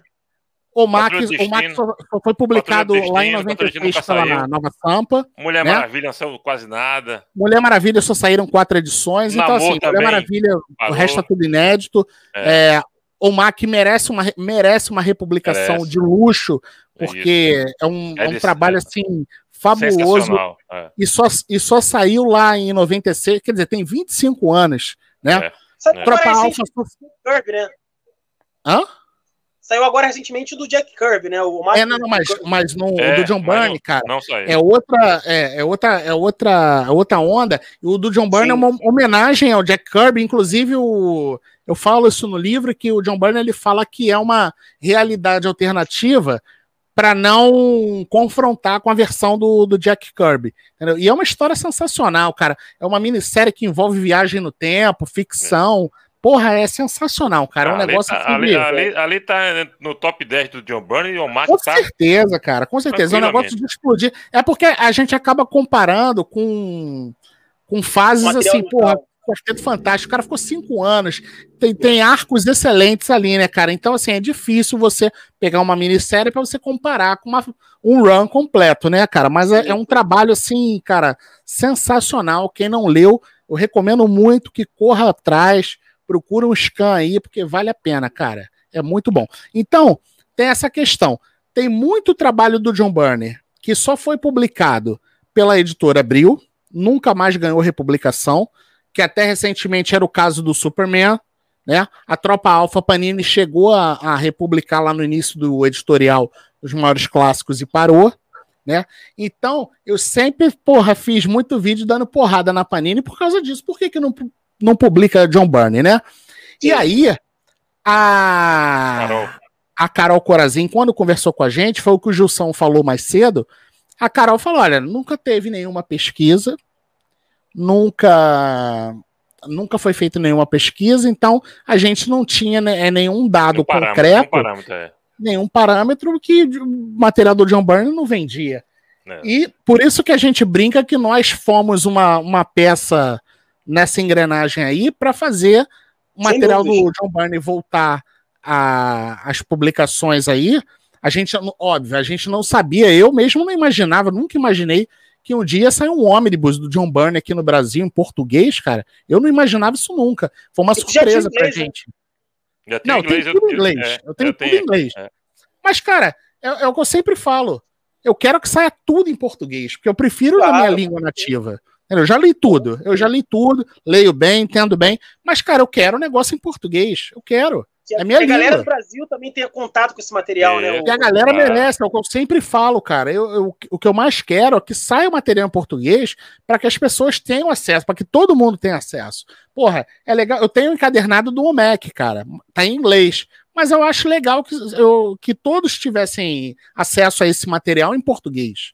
Entendeu? Sim. Então, assim, na condição de fã, é isso que eu quero para outros fãs. Que o material dele saia e saia em português, cara para todo mundo ter acesso. Então, assim, sempre dei muita porrada na Panini por conta disso. O material começou a sair. Foi o... Aí nós fizemos também o bate-papo com o Ravege. O Ravege, ele falou: olha, não tem como eu lançar tudo do Burn de uma vez.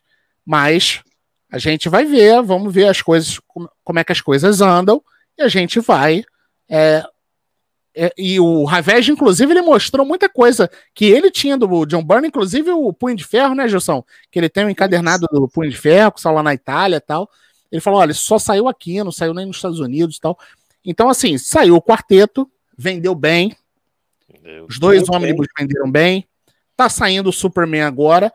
Não tem como os caras despejarem só John Byrne, porra, né? O Superman, ele não só vendeu bem, ele quebrou a internet, literalmente, cara. Sim, caras lançaram... na pré-venda, cara. A pré-venda já não tinha coisa, mais. Eu não consegui comprar. pré-venda no site da Panini, que é uma da coisa Panini. que não acontece. Nunca acontece, exatamente. Não, não tinha mais para vender. Cara, para vocês terem uma Só... ideia, eu não consegui comprar. Eu, eu comprei depois, quando eu achei aqui na, ali na, na Praça Sans Pena, eu achei lá o, a é, saga do Superman volume 1, aí eu fui lá e comprei. Assim, nem precisava, né, cara? Porque eu já tenho o Homem de Aço da Mitos e tal. Mas eu falei, cara, eu vou comprar a série completa. Não vou ficar faltando o número um, cara. Eu vou comprar é, essa porra, também. né, cara? Vou comprar essa porra. Aí, quer dizer, e aí o que, que aconteceu? E aí vem aquela, a, vem a questão: quem era o editor na época? Era é. o Levi.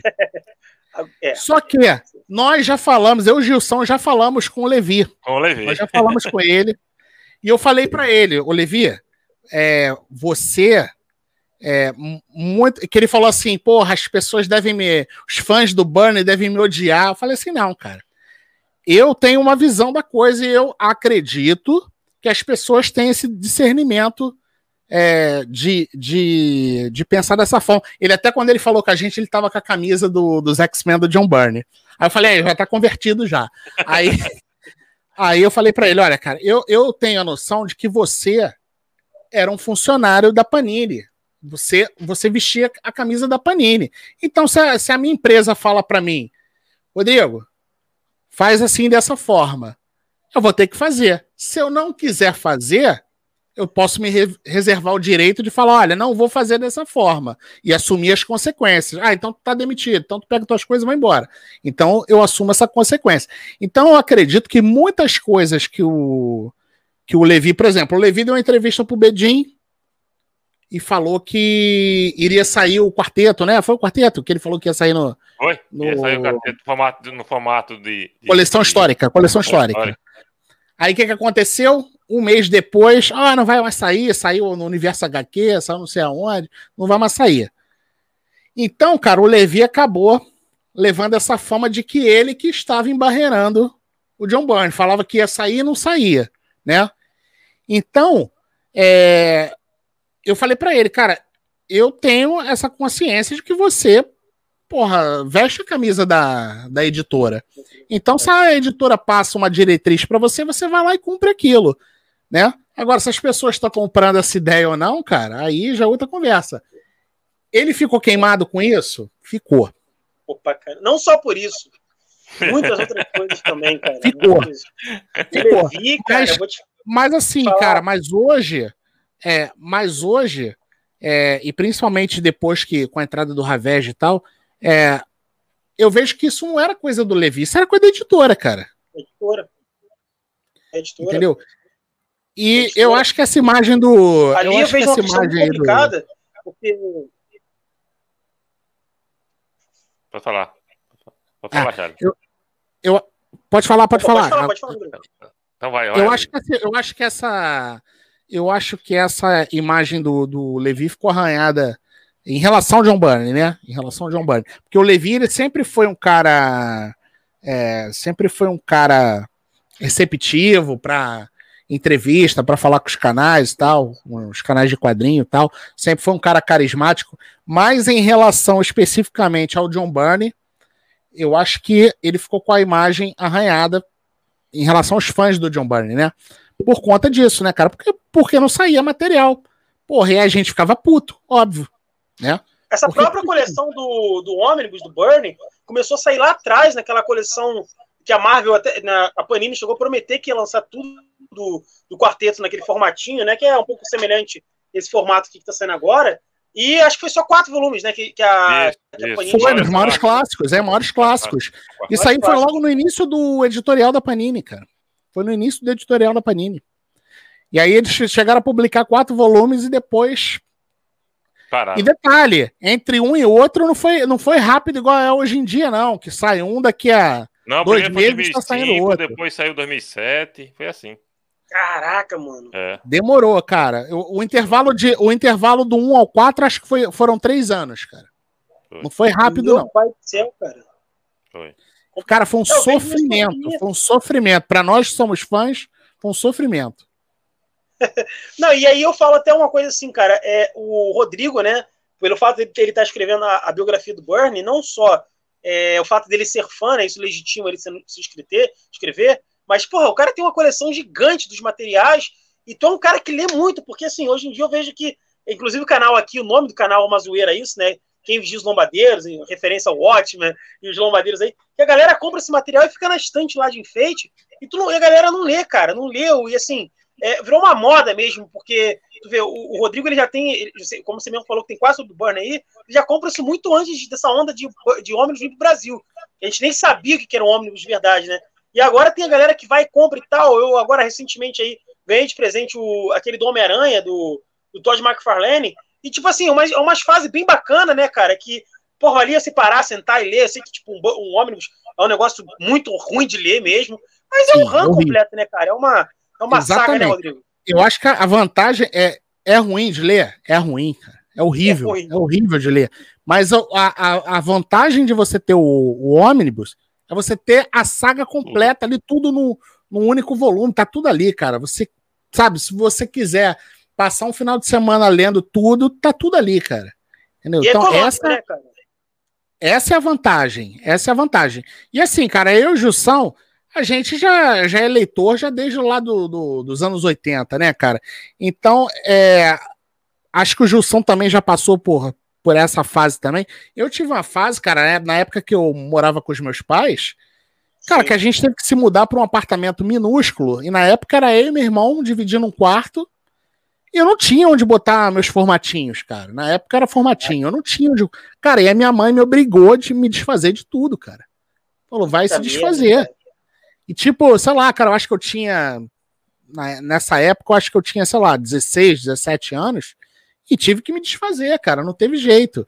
E aí separei lá os formatinhos lá que tinham John Bunny, os que eu gostava mais, e eu tinha, sei lá, quase mil formatinhos, e fiquei com, sei lá, 40, 50 formatinhos.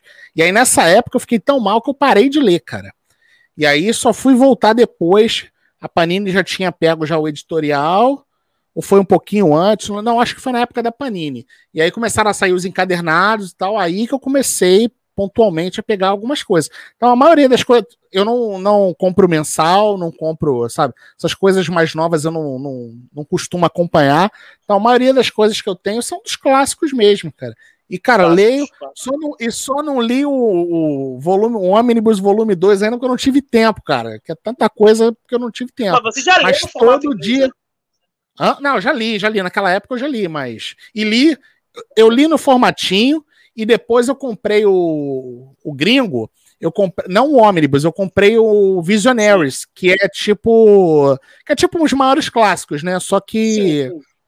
Só que em inglês. E aí eu li, eu li depois, assim que eu comprei lá em 2000, sei lá, 2008, sei lá, eu comprei o Visionaries, aí eu li o Visionaries. Mas aí esse Ônibus eu não li ainda em português, eu não li ainda. Tô doido para reler isso, cara. Seu Lobadeiro. Seu Lobadeiro. a gente brinca, a gente brinca. Eu vou mandar uma pergunta para tu, mas eu quero fazer uma pro Gilson aqui primeiro. Vou deixar já uma pergunta pro Rodrigo responder na sequência. Sim. Que eu quero que você fale sobre a questão de, no futuro, esse material do livro do Bernie ser publicado em formato digital. Mas vou, segura aí, vou mandar pro Gilson aqui uma coisa. Gilson, deixa eu te perguntar uma coisa aqui, cara. Hoje em dia, esse material aí, os clássicos, né, do, do Bernie, até o próprio Jack Kirby, né, algumas coisas do Stan Lee também, é, vêm sendo republicadas com força. E eu vejo que uma coisa que vem acontecendo, que eu não, não vou fazer juízo de valor, dizer que é melhor, bom, ruim, pior, é que é, nós aqui, por exemplo, eu tenho 26 anos só, mas eu leio quadrinho desde, sei lá, 4 anos de idade, com Turminha da Mônica. A gente, é, esse público de quadrinhos hoje em dia é muito mais a gente, né? Assim, sei lá, de, bota aí 25 para 40, 50. Sim. E eu pergunto para você, cara, que é um fã de quadrinho há muito tempo, que provavelmente também começou a ler quadrinho muito cedo, Onde que as editoras, cara, eu vou digo as editoras mesmo, porque os, autores eles não têm problema nenhum nisso. Onde as editoras elas vinham errando em trazer novos leitores para os quadrinhos. Porque eu lembro aí, cara, que não muito tempo, vamos dizer aí, estamos em 21 agora, em 2009, 2010, quando eu estava na escola ainda, quadrinho ainda era algo popular. Eu vejo muita gente falando no YouTube aí, cara, em diversos canais, grande, pequeno, posso até citar aqui o canal dos quadrinhos aí de conhecido meu, o Comic Zone, que fala que putz, é, há muito tempo que quadrinho já não é mais popular com a garotada. Eu refuto. Na 2010, 2009, 2011, a garotada na minha escola lia pra caramba. E era escola de subúrbio, assim, sabe? Pô, Rodrigo aqui do Rio sabe, Baixada Fluminense, né? Aqui a galera lia muito, cara. E tinha banca, tinha muita banca de jornal na frente da escola, então tinha aqueles formatinhos de capa de jornal, né? Quando a. Formatinho não, formato um pouco maior do capa de jornal, e você lia, emprestava o colega, o colega levava, lia no recreio.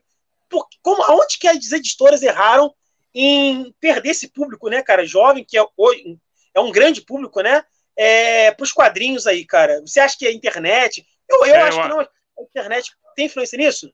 Eu, eu acho que sim, Charles. Eu acho que, acho que sim. Tem, tem, tem das, das duas coisas. Sim, você, sim. Tem, você tem o problema é, da, da mudança de comportamento que a sociedade em geral em geral tem, não só aqui no Brasil, isso é um reflexo mundial, né? Mundial. E aí o, aí o interesse passa a ser direcionado para outra coisa, e aí começa a afetar outros setores da, da economia, da cultura, e os quadrinhos eles foram afetados é, é, com, a, com, a, com o avanço da tecnologia. Né?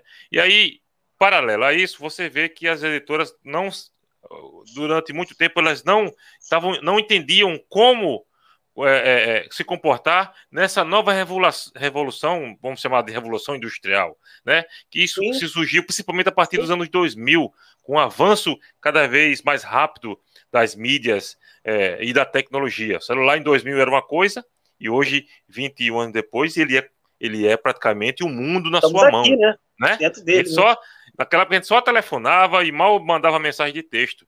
E agora você Sim. tem o um mundo na sua mão. Nós falamos aqui por um celular, se for o caso, né? É, então, caso. então, então, então esse, esse, esse, esse avanço tecnológico foi, foi muito rápido.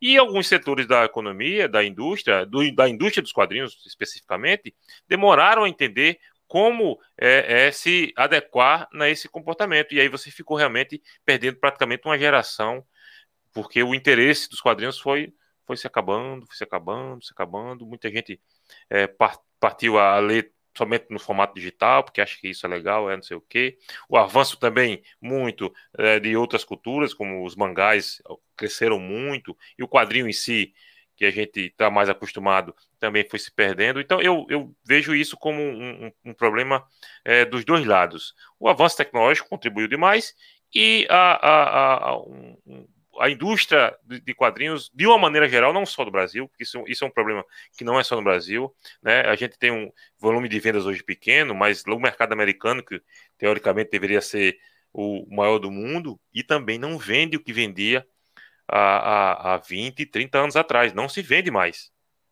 Então, isso é um Sim. fato que, infelizmente, é assim: houve um encolhimento muito grande e um desinteresse é, especificamente por esse tipo de mídia, né? E passou a se ter outras coisas. Mas eu acho que, assim, aos pouquinhos as coisas vêm se convergendo. Por contrário, começa a, você começa a ter novos leitores, talvez não com a mesma ênfase que se tinha na minha época lá, de 40 anos atrás, né, de 38 anos atrás, não se tem mais é, com aquela ênfase, né, onde, onde é o único refúgio era você ler o quadrinho. Hoje não. Hoje você não precisa nem ter ele impresso na mão, nem chegar aqui no Brasil, o cara já está lendo lá que está lançado nos Estados Unidos. O cara já tem acesso. Então essas coisas contribuem também para que o mercado do quadrinho ele encolha, ele diminua, né? Mas eu tenho muita esperança que, que essas novas gerações agora aí estão chegando, voltem a ter o interesse de, de, de, da leitura dos quadrinhos, de ter, de ter o papel na mão para ler, de colecionar, de guardar, de ter aquelas artes ali. Eu acho isso muito legal, porque, porque é, você quebra um pouco a frieza que a tecnologia provoca. Tecnologia, tecnologia é um negócio sensacional, porra, demais. Mas ela, ela também é muito fria, né? E por isso que eu não gosto de ler nada. É, não me acostumo. Eu tenho uma porrada de coisa digital, mas eu não me acostumo a ler é, no assim. digital. Assim. Eu, eu, prefiro estar o, che o, cheiro do papel ali, da tinta do papel, e eu folhear e ler a hora que eu quiser e parar. Eu, eu sou muito old school também, cara. Eu sou, né? Se, mas, se, se, se a minha visão está errada, eu lamento. Não, eu te entendo. Eu ia falar até com o Rodrigo sair, mandar essa, essa pergunta para ele também, mas eu ia acrescentar um negócio. Eu vejo o seguinte, cara, uma coisa que não faz muito sentido, né, na, na boa e velha matemática, que não fecha, é que hoje, no caso, deveria ter muito mais leitores de quadrinho, tendo em vista que personagens como Quarteto, X-Men, é, o, o, Superman, o Hulk, tá no cinema aí, é uma luta de uma febre, a garotada vai lá e lota é, é, salas de cinema, e aí que eu te pergunto isso aí, cara, como que pode um fenômeno acontecer desse, de ter tantos filmes de cinema no cinema de super-heróis e tanta baixa em vendas? E às vezes eu até vou te falar que uma coisa que você entra com grupos de quadrinhos, às vezes, de, da Marvel, da DC, é, que não é de quadrinho, é grupo da Marvel DC, você vai lá e tem discussões sobre filme, você, você cita um fato de um quadrinho e fala, olha, no quadrinho era assim. A galera fala que não, tá não maluco, sabe. não, não, não. É, cara, e aí, e aí cara, Rodrigo? Que que tu, como é que tu enxerga isso, cara? Cara, eu, eu assim, eu concordo com o que o Gilson falou.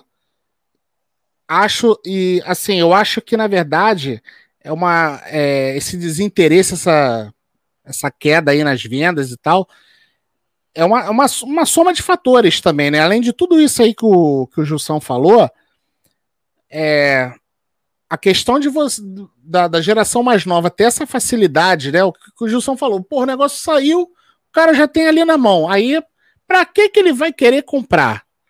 Né? E tem um outro detalhe também que o Jussano falou, que eu enxergo também, é que as editoras elas estão sim focando no consumidor que tem um poder de aquisitivo, que tem um poder aquisitivo um pouco maior. Que não é um caso, de repente, de um adolescente de, de 13, 14 anos, que de repente não tem aquela grana para comprar um, um porro encadernado desse aí, que custa 80 conto. Né? Então, de repente, não é o foco da editora não é o adolescente. Então, a editora prefere focar no, no, no nos velhos, né? Como, como, como os caras gostam de xingar a gente, né, Gilson? Esses é. velhos aí que fica aí, é, fica aí pedindo John Byrne, né? Então, por quê? Porque a, a, editora acha que vai ganhar mais dinheiro assim do que imprimindo uma cópia, é, mais cópias de uma mensal, mas de repente fazendo uma. Você vê que até a mensal, cara, a qualidade do papel melhorou. Aí eu vi muita gente falando, ah, mas eu não queria papel assim, não queria assado. Mas assim, melhorou. Pega o formatinho lá de, da época que eu e o Gilson, que nós líamos lá nos anos 80, para tu ver a qualidade do formatinho. Não era lá essas coisas também, não. cara. Eu tô aqui, por exemplo, com o Homem-Aranha na mão dessa coleção clássica Marvel. O uhum. trabalho também que eles vêm fazendo com editorial, com textos adicionais, com os extras bem bacana, que não é muito bom, cara. Tempo atrás, né, cara? dos quadrinhos, né? Exatamente. Então, assim, você vê, cara, o material é de melhor qualidade. Então, assim, a, a, a editora ela acaba gastando mais e ela tem que direcionar isso aí para um público-alvo, cara. E, cara, o, o, o, adolescente lá de 12, 13 anos, ele não vai. É a realidade, né, cara? Se a gente for analisar a realidade econômica do nosso país, não é Sim. todo adolescente que vai ter grana para comprar, cara. Não é, é infelizmente, né? Infelizmente. Aí muita gente falou: ah, mas eles não poderiam ter colocado o ônibus. Cara, é verdade. Quem é que tem condição aí de, porra, dar 350 num trambolho desse? Infelizmente, não é todo mundo. Eu sei disso. Gostaria que outras, muito mais pessoas tivessem acesso. Mas a editora, a editora escolheu, cara. Por quê? Porque é uma ela... empresa, né, cara? Exatamente, cara. A, a, a, editora sobrevive de lucro, cara. Ela não tá fazendo filantropia, cara. Ela não tá preocupada se o adolescente que tem, que tem 13 anos tem dinheiro para pagar essa porra. Ela quer saber o seguinte: bom, se eu imprimir mil cópias, vai ter mil malucos que vão ter dinheiro? Tem. Então eu vou vender para esses caras. Então eu prefiro é vender sim. 350 do que eu botar uma, um número de cópias para vender para adolescente que, porra, mal tem 20 reais no bolso. E não tô menosprezando ninguém, não, tá? Pelo amor de Deus. É só um exemplo Óbvio. hipotético. Mas assim, é porque eu, eu nessa época não tinha dinheiro, mal tinha dinheiro para comprar, tinha que ficar pedindo. Né, Rodrigo? Eu tinha que ficar pedindo, na época que eu, que eu, estudava, porra, eu tinha que ficar pedindo dinheiro meu pai e meu avô para poder comprar, porra, meus formatinhos, cara. Ia para sebo para comprar mais barato. Eu não tinha dinheiro. Entendeu? Então, é, eu acho que acontece a mesma coisa agora, cara. O, o, o, adolescente que é, que é só estudante, não trabalha, ele não vai ter, porra, ele não vai ter 350 reais para dar no, no ônibus, cara. Ele não vai ter um cartão de crédito à disposição dele. Entendeu? É, a situação mas, econômica também não colabora também, né? Exatamente. Não, não. Mas assim, cara, da mesma forma, é, é, uma, é uma decisão da editora, cara. A editora optou por fazer dessa forma, porque ela acha que ela vai ter mais lucro assim. Ela está visando um público que ela acredita que tem o poder aquisitivo para poder consumir o produto dela, cara. então, aí, não adianta ficar depois em rede social choramingando e xingando nós que compramos, falando que a culpa é nossa. Gourmet, Porra, gourmet, culpa... gourmet. Nós somos leite, solução, né, cara? É, tô, tem, rola isso também, né, cara? Aí os caras vêm cara vem xingar a gente falando que a culpa é nossa, porque a gente compra. É, a culpa é desses lombadeiros aí que compram essa porra. Gourmet, gourmet. É, gourmet, esses caras gourmet que nem lê.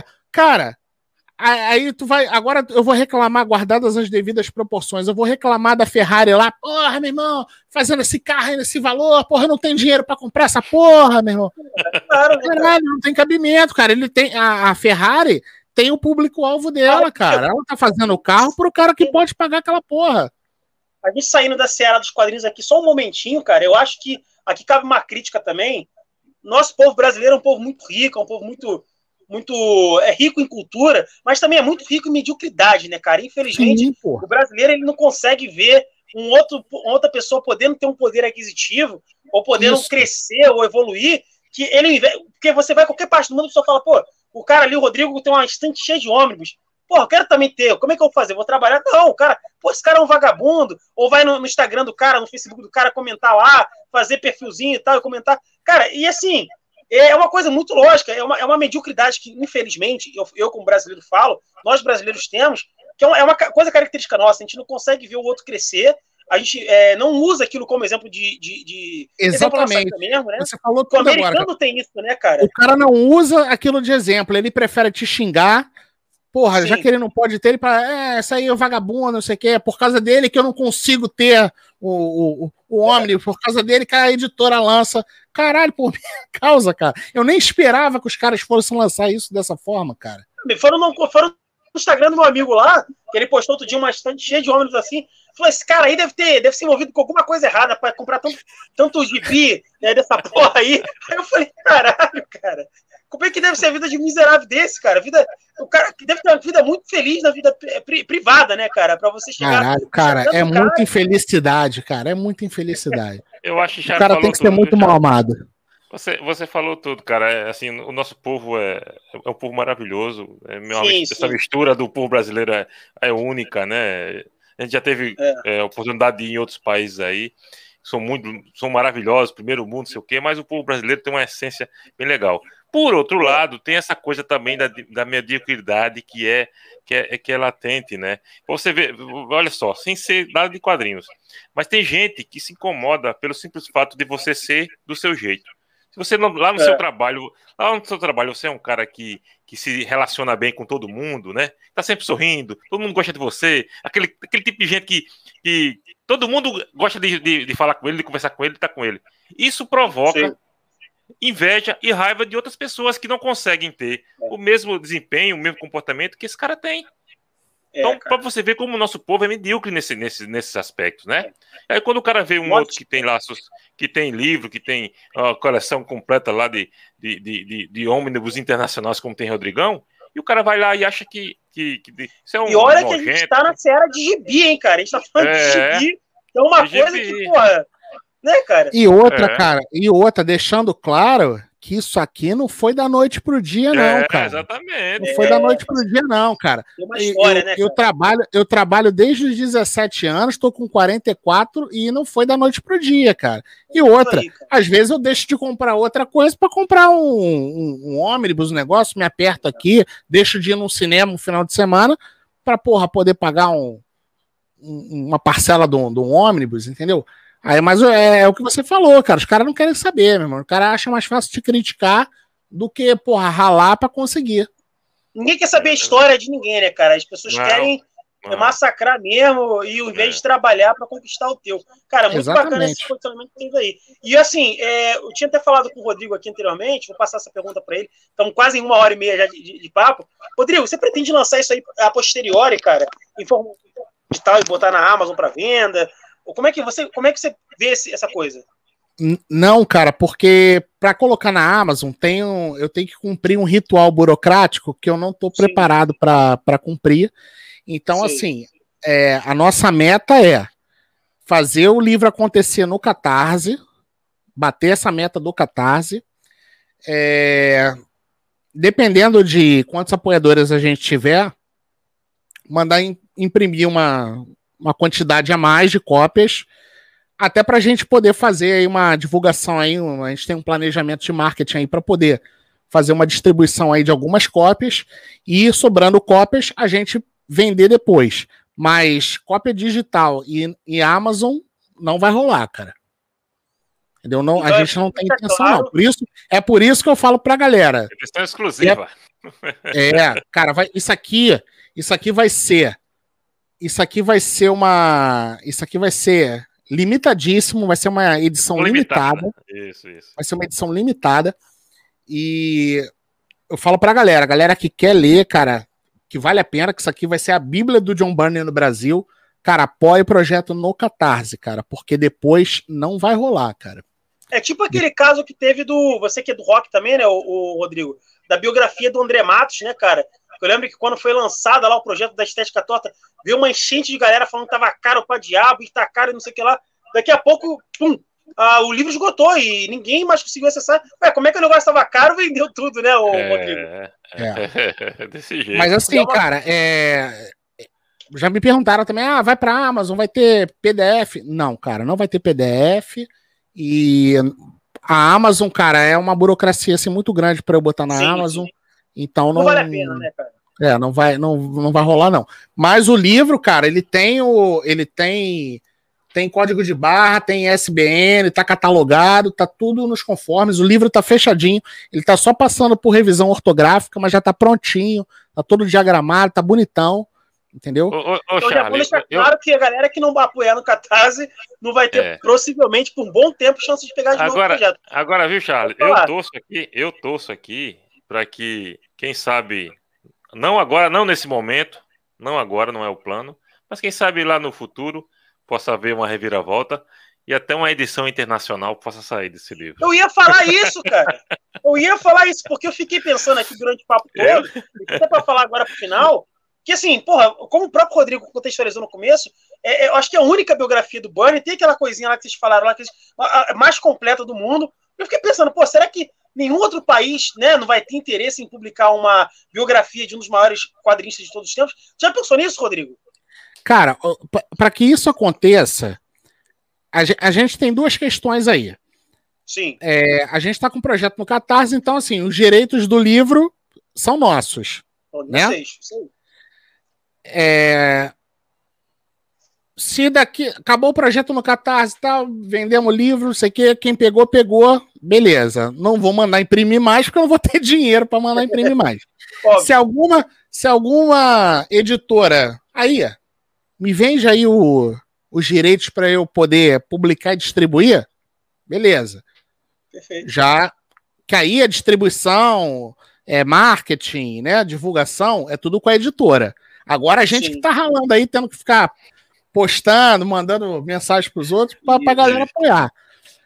Se alguma editora comprar os direitos, aí fica tudo a cargo da editora. A editora, o que ela vender é com ela mesma. E a editora tem mais facilidade para imprimir essas coisas todas. Tem, tem. E aí, cara, se esse livro conseguir uma repercussão que, que, que chame a atenção de alguém lá de fora, por exemplo, o livro já vai para a mão do Chris, só que ele vai em português. Sim. É. De repente o Chris olha aquele. Ele vai pra mão do vai John. Pra mão do John Byrne. vai pra mão do John Byrne. Vai pra mão dos dois, que eu vou mandar duas cópias. Então, assim, de repente o cara pega, porra, o negócio tá bonito, cara, tá bem feito. Vou mandar traduzir essa porra. Aí, cara, vou, vou querer publicar aqui. Toma aí, duas mariolas aí, me dá o direito aí pra publicar aqui, assina aqui para. O Burry, né, cara? Pô, se o Burry te pedir, né, cara, isso dá até de, graça. Vou falar para ele assim: olha só, vamos fazer o seguinte, cara, me dá uma commission e tá tudo certo. Perfeito, porra, perfeito. Pode ser da pequena. Pode ser uma commission numa 4. Puta merda, cara. Isso... É- eu pensei então, nisso cara, também porque é uma biografia. Então, assim, né, o livro vai para mão do Chris. O livro vai para mão do Chris. Se ele tiver interesse, é com ele mesmo, cara. Entendeu? Eu não quero. Se ele me der uma commission, eu, eu falo, pode, pode. É o que que precisa? Precisa e-mail? É contrato digital? Manda aí que eu assino sem. Porra, bota aí pra fora, cara. Bota isso é muito bom tu falar, Rodrigo, deixar aqui registrado, que isso aqui é uma espécie de um, um certificado que você está dando ao vivo aqui, que realmente é um produto feito de fã para fã. Sim, cara, eu sempre falei isso, cara. Fala, todas as lives que a gente fez, todas as lives que a gente fez desde o início, a gente está falando isso aí, cara. É, é um trabalho de, de um fã para outros fãs, cara. E eu tenho certeza que, assim, eu fiz uma coisa que, se eu tivesse do outro lado, se eu tivesse lendo, é uma coisa que eu iria gostar. Porque, sinceramente, cara, os, o, o Mestres Modernos me frustrou um pouco, cara. Eu comprei o livro pensando que ia ler uma coisa, e assim, é legal, tô lendo entrevista dele e tal, mas eu esperava mais, entendeu? Então, Sim. eu fiz uma coisa que eu gostaria de ler se eu estivesse do outro lado. Bacaníssimo. Agora, sim, para a gente ir aqui para uma reta final, que eu quero falar agora de uma coisa pessoal de vocês aí. É, bom, a gente está falando de Burn aqui, o Burn está bem alto aqui no Brasil com as publicações, tem um livro. E assim, cara, recentemente a Marvel, aqui já indo para a série de filmes, né, MCU, ela anunciou uma série da Mulher Hulk, Anunciou uhum. também o filme do Quarteto Fantástico. Cara, será que rola uma esperançazinha lá no fundo do nosso coração de fãs de Burnie, de ter pelo menos alguma referência, ou então uma adaptação ali aos moldes do, das histórias, do roteiro, das obras do John Byrne, o, Rodrigo e Gilson? Cara, eu, olha, eu. Fa, fala, Gilson, pode falar, pode falar. Não, é, é assim, é, com relação à mulher Hulk, se já tem rumor aí de que pelo menos ela vai quebrar a quarta parede, né? Então já é Burnie que, que é Bernie ali, muito antes disso virar moda com Deadpool, com a Arlequina, Bernie fez isso aí com Mulher Hulk. Com em 89. Com os quadrinhos da Marvel, ele fez isso aí de forma sensacional. Então, os rumores apontam que isso vai acontecer. Se isso, sim, ah, isso acontecendo, é John Byrne. Pau. É John Byrne. Entendeu? Então eu tenho muita esperança. O filme do, do Quarteto Fantástico, eu espero que se baseie muito nas HQs é, do, da fase do John Byrne. Muita exploração Sim. espacial, né? Muito, é, muitas aventuras intergalácticas que, que, que o John Byrne levou muito o quarteto lá para o espaço. Isso é muito legal, né? Namor também está sendo, tá sendo confirmado, né, cara? Namor a gente tá vê que confirmado. tem uma, uma conexão muito grande das, obras do Burnie. Aliás, dizem que lá no filme do, dos Vingadores, quando eles falam que teve um tremor perto não sei da onde, no né? oceano, né? é, no oceano. No oceano, é, não sei o quê, é. que já indicavam que seria é. o namoro, né? É. E o namoro, assim, a gente vê que pode ser que não, espero que esteja errado, mas tudo indica que essa fase atual da Marvel vai ter muita influência do Burnie, que eu, a gente sabe que o Burnie trabalhou muito com o Namor ali, com o quarteto, é, a she também, o próprio Gilson falou que a questão da quarta parede. Então, assim, o nosso coração de fã, pelo menos, está bem aceso nessa questão, né? Olha, e já teve, e já teve a. Já teve uma influência clara dele no WandaVision, que, no final, isso, quando aparece o Visão Branco, Visão desmontado, né? Isso, ele foi acreditado, inclusive, né? Os então, filhos, eu acho tudo é John Burney. É, tudo é John Burney. E eu me lembro que quando, quando tava rolando o, o WandaVision, né? E a gente sempre fazia os comentários lá no, no canal, e a gente questionava por que terminou o primeiro episódio, terminou o segundo, terminou o terceiro, e nos créditos lá de, de agradecimento aos artistas, não tinha Joe Burner. A gente ficava, porra, não existe. Aí a gente, no, nos grupos internacionais que a gente participa também, e o Negara falava, não tem Joe Burner, não tem Joe Burner. Quando teve o episódio do desmonte do visão, eu inclusive já tinha, eu tinha preparado um texto que eu queria mandar para Disney. Se eles iam ler, se eles não iam ler, eu não sei. Eu ia mandar. Eu tava puto para mandar. Aí quando teve o, o episódio do desmonte do, do, do visão, do visão, e no final dos nos créditos finais tá tem lá o nome do John Bonner, eu printei e mandei, inclusive, pro, pro, pro, pro, nosso grupo no WhatsApp, né? Que eu, tem eu, o Rodrigo e o Juninho. mandei, olha quem chegou, quem apareceu. claro, porque aqui dali, cara, é muita referência de John Byrne, muita. Era, era ina, inaceitável não ter, não acreditar John naqueles, sabe? Muitas das ideias de John Byrne estão ali, pô, estão ali. A loucura da Wanda, os filhos da Wanda, sabe? O, e tu, o, o Rodrigo, visão você que tá, tá, tá, trabalhando muito nessa biografia do cara, sabe dizer se quando acontece uma coisa desse tipo, do nome do cara tá lá, o Bunny recebe alguma coisa por isso, cara? Ou não? Nada? Cara, eu acho, eu, eu acho que não, cara. Não, não recebe não. É. Não recebe não. Não recebe royalties não, cara. Não, não recebe não. Um cara que reclamou logo de cara quando começou essa, o, o MCU, assim que, que, que, saiu Vingadores, e no final lá na, na cena extra o Thanos aparece, o Jim, Jim Starlin reclamou. Jim Starlin reclamou publicamente, porque não, o nome dele não foi citado, o personagem que ele criou. E ele ficou muito revoltado com isso. A Marvel depois foi que, na sequência dos outros filmes, fez um. um, um, um vamos, vamos aquietar aqui, mas é. deixou o cara de fora. Não, e eu acho o seguinte, sabe, Charles? Não é nem pela questão financeira, é reconhecimento do cara que fez a obra. Entendeu? É sim, o cara, cara. que o cara que ralou naquele personagem, então o nome dele merece estar lá. Ele, o cara, aquele personagem está lá, destacado. Né, é, o personagem Porra, tá bota lá, um special thanks lá e tá tudo certo, né, é Isso, porque o cara, o cara, o cara fez para que aquele personagem tivesse sucesso, então tem que ter o nome dele, porra. Não é isso aí. É. Mas eu, eu acho, cara, que no MCU, a Mulher Hulk e o, e o quarteto vai ter referência do, do, do John Byrne. Acho que os caras não vão ignorar, não, cara. Acho que vai rolar. Assim como rolou no WandaVision. Eu acho que vai rolar sim. Até porque foram trabalhos muito muito marcantes dele, cara. Não tem como os caras ignorarem. Agora, é muito... me, agora menino Kevinho, menino Kevinho vai ter peito. É se ele mais lá na frente, eu já tô viajando aqui, mas se lá na frente ele tirar o coisa do quarteto e botar a mulher Hulk, aí vai ser ah, foda. Aí seria sensacional. Aí vai ser foda. Eu não duvido que aconteça, não, cara. Eu não duvido que aconteça, não. Eu, eu. Eu não duvido que aconteça, não. Porque esse Hulk aí do MCU, cara, eu peço desculpa. Eu acho ah. esse Hulk do MCU uma vergonha. Ah, é, não, é muito, é, não, é muito bunda mole. Esse Hulk, Hulk é muito bunda é mole. cara. cara. Hulk bunda mole. E aquele toque comediante stand-up não dá, não, velho. Não dá. O Hulk de 2008, de 2007, lá do, do Edward Norton, é canônico no MCU e aquele é. Hulk é BR pra caralho. É, Ele é foda, é. aquele Hulk, né, cara? Eles Aqui mudaram, Rio, né, cara? Eles mudaram. Pergunta é, qual é o... Ô, Rodrigão, Fala aí qual é o filme que eu mais tenho raiva do MCU. É o Thor Ragnarok. Puta, aquele filme realmente é. Pô, aquele ali eles imbecilizaram o Hulk. Na verdade, que o. E o, o Thor também, né? E o Thor, o Hulk e o Thor. É, cara, é, ficou uma coisa muito, muito merda, né, cara? A gente pega ali a fase do Buscema, fazendo o Thor, é, o próprio Hulk mesmo, né, cara, na fase do Jack Kirby. Agora, porra, tem saído aí. Você, o, o Rodrigo falou que não acompanha muita coisa moderna, mas tem o, o Joey Benet, que é um brasileiro quadrinista. Ah, a gente falou com ele, a gente falou com ele. Aquilo é muito bom, cara. Muito bom, é muito... Não, muito bom. Esse, esse, aí, esse aí eu tô acompanhando. Eu não sei nem que número que tá. Eu comprei acho que até o 6 ou 7, não sei. Eu acho que tá no 9, viu? 8 ou 9. Eu também eu não entendo, eu não. Eu tô até o 7 aqui, é. mas eu acho que já tá no 8 já, cara. Isso, ah, então, 8, eu acho, é eu acho que eu tenho até o 7 também, é.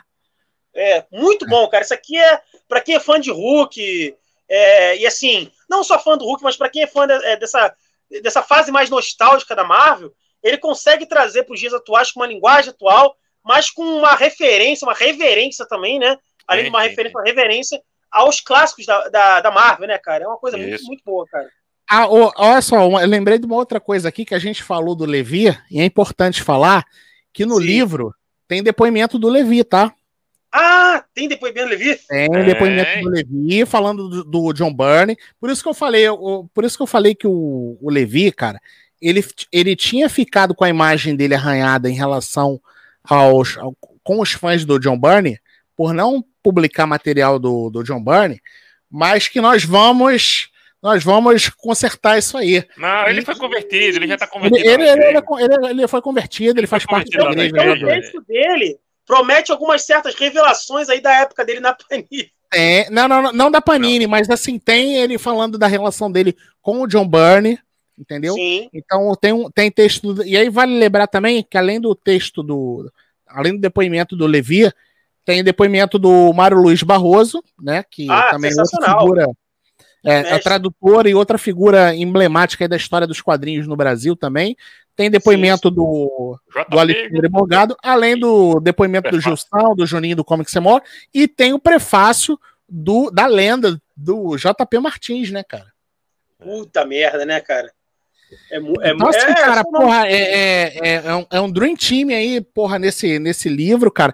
Lembrando também pra galera que teve gente que me perguntou, mas vem cá, o livro é a galera dando opinião, cada um falando. Eu falei, não, cara. Os depoimentos da galera é um capítulo específico lá no final, como se fosse um extra. E o livro é a história narrada do John Byrne, desde o nascimento dele até o final. É uma narrativa. No aqui no off, eu vou até fazer uma pergunta para vocês que eu não quero fazer aqui. Aqui no off, eu vou fazer aqui, que ficou uma pulguinha atrás de minha orelha aqui.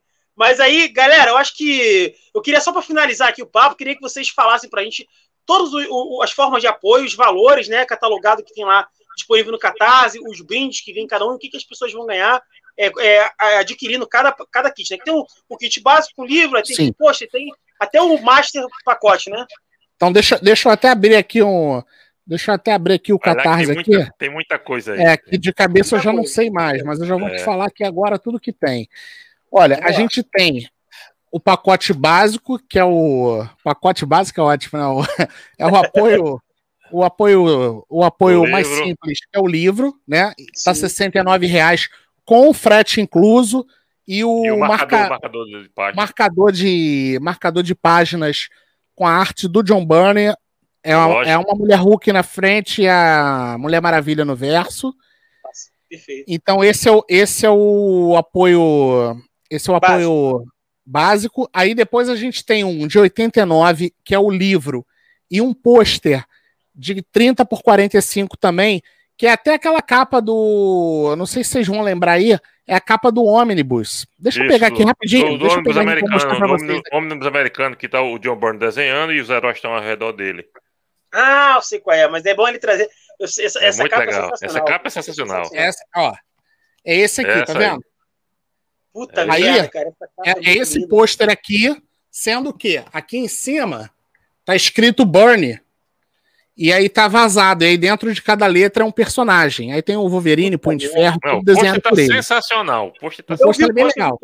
A galera, a galera que entrar lá no Catarse depois vai poder ver. Então tem esse pôster.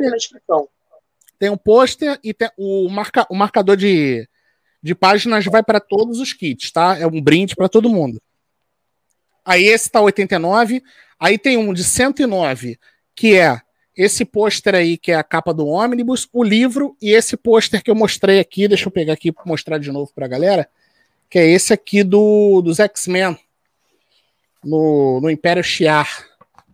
é esse aqui. Ah, então, na verdade, são dois, são dois, né? São dois pôsteres. Então vai o livro e mais esse pôster aqui, que é essa réplica aqui da arte original, e mais o pôster dos heróis Marvel. Aí esse tá 109.